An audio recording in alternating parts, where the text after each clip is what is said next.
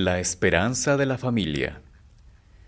Porque he aquí que yo crearé nuevos cielos y nueva tierra, y de lo primero no habrá memoria, ni más vendrá al pensamiento, mas os gozaréis y os alegraréis por siempre en las cosas que yo he creado.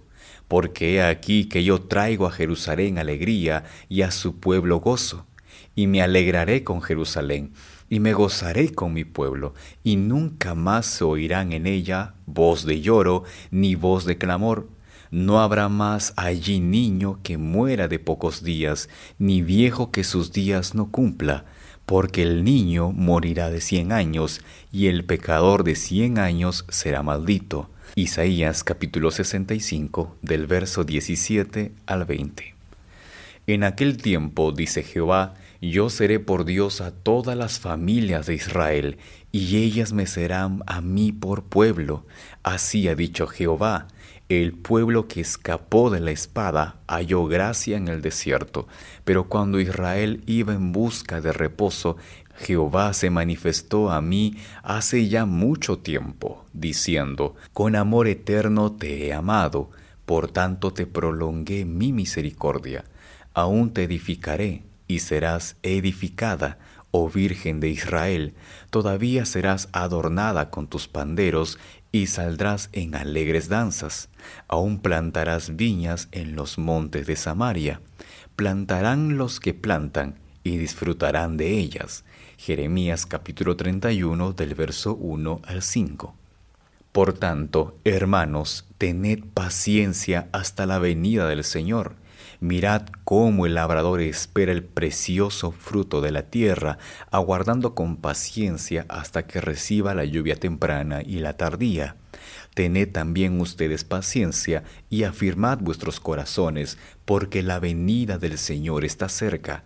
Santiago capítulo 5 versículos 7 y 8. El hogar cristiano es una preparación para el hogar celestial. La familia cristiana ha de ser una escuela de la cual los niños se gradúen para pasar a otra superior en las mansiones de Dios. El hogar cristiano, página 476. Insto a los padres a que junto a sus hijos se preparen para unirse a la familia celestial estén listos y por consideración a Cristo vivan en condiciones de encontrarse con el Salvador en paz.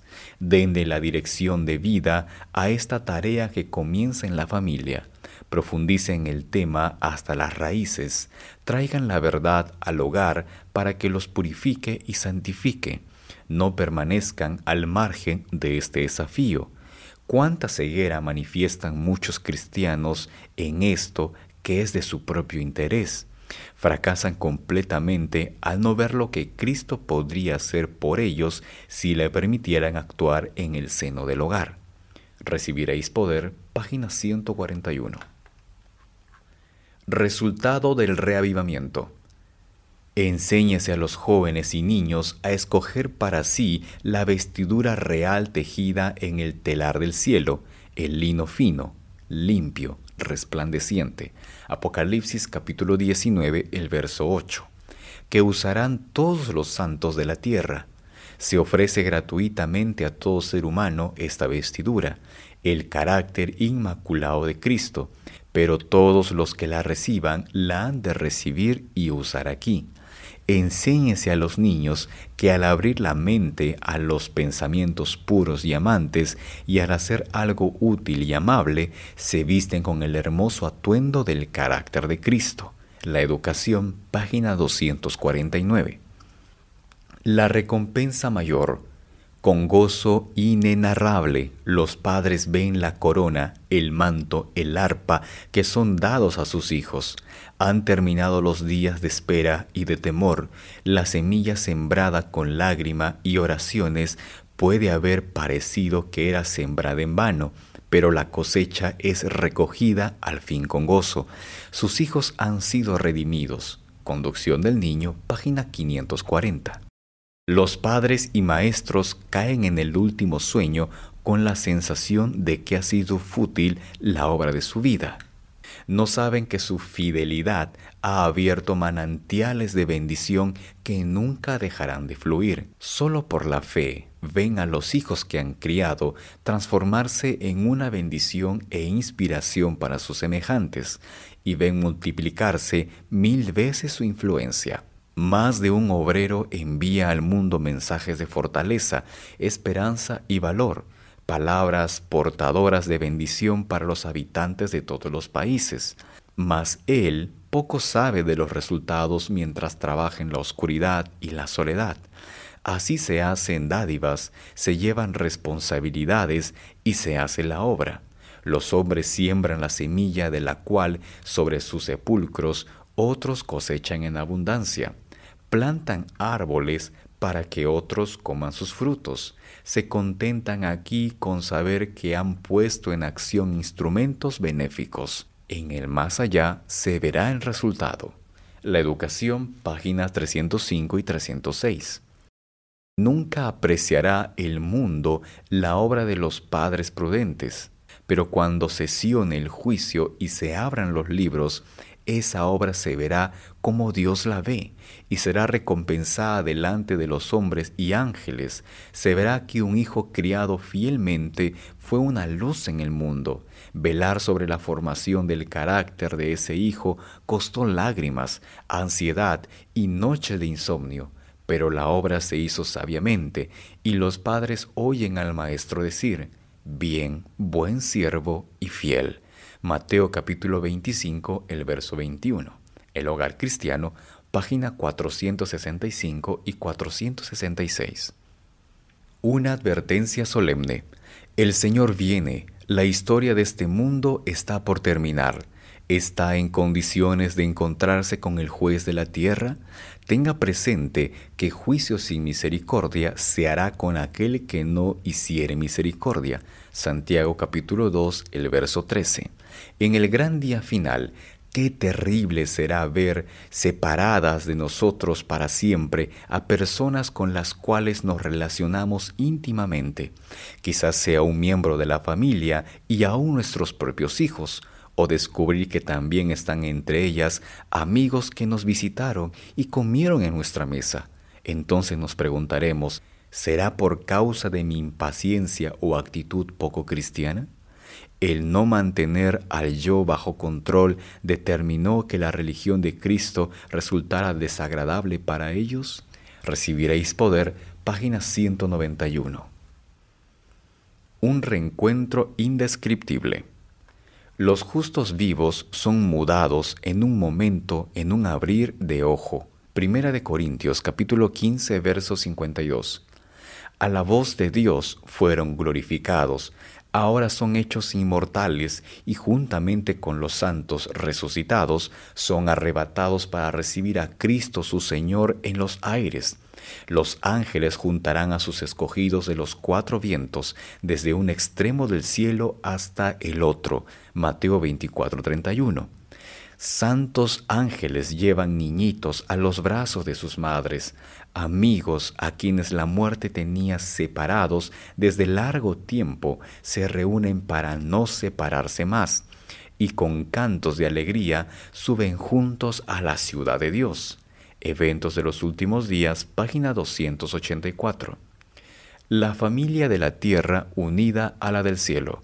Las naciones de los salvos no conocerán otra ley que la del cielo. Todos constituirán una familia feliz y unida, ataviada con las vestiduras de alabanza y agradecimiento. Al presenciar la escena, las estrellas de la mañana cantarán juntas y los hijos de los hombres aclamarán de gozo, mientras Dios y Cristo se unirán para proclamar, no habrá más pecado ni habrá más muerte. Profetas y Reyes, página 541. Desde esa escena de gozo celestial nos llega a nosotros sobre la tierra el eco de las propias palabras admirables de Cristo. Subo a mi Padre y a vuestro Padre, a mi Dios y a vuestro Dios. La familia del cielo y la familia de la tierra son una. Nuestro Señor ascendió por nosotros y vive para nosotros. El deseado de todas las gentes, página 775. Finalmente en casa, el Salvador anhela salvar a los jóvenes, quiere regocijarse viéndolos en derredor de su trono, revestidos del manto inmaculado de su justicia. Está aguardando para colocar sobre sus cabezas la corona de la vida y oír sus voces felices participando en la honra y majestad que se tributará a Dios y al Cordero en el canto de victoria que repercutirá en los atrios del cielo. Consejos para los Maestros, página 45. Vamos hacia la patria. El que nos amó al punto de morir por nosotros nos ha edificado una ciudad. La nueva Jerusalén es nuestro hogar de descanso. No habrá tristeza en la ciudad de Dios. Nunca más se oirá el llanto ni la endecha de las esperanzas destrozadas y de los afectos tronchados.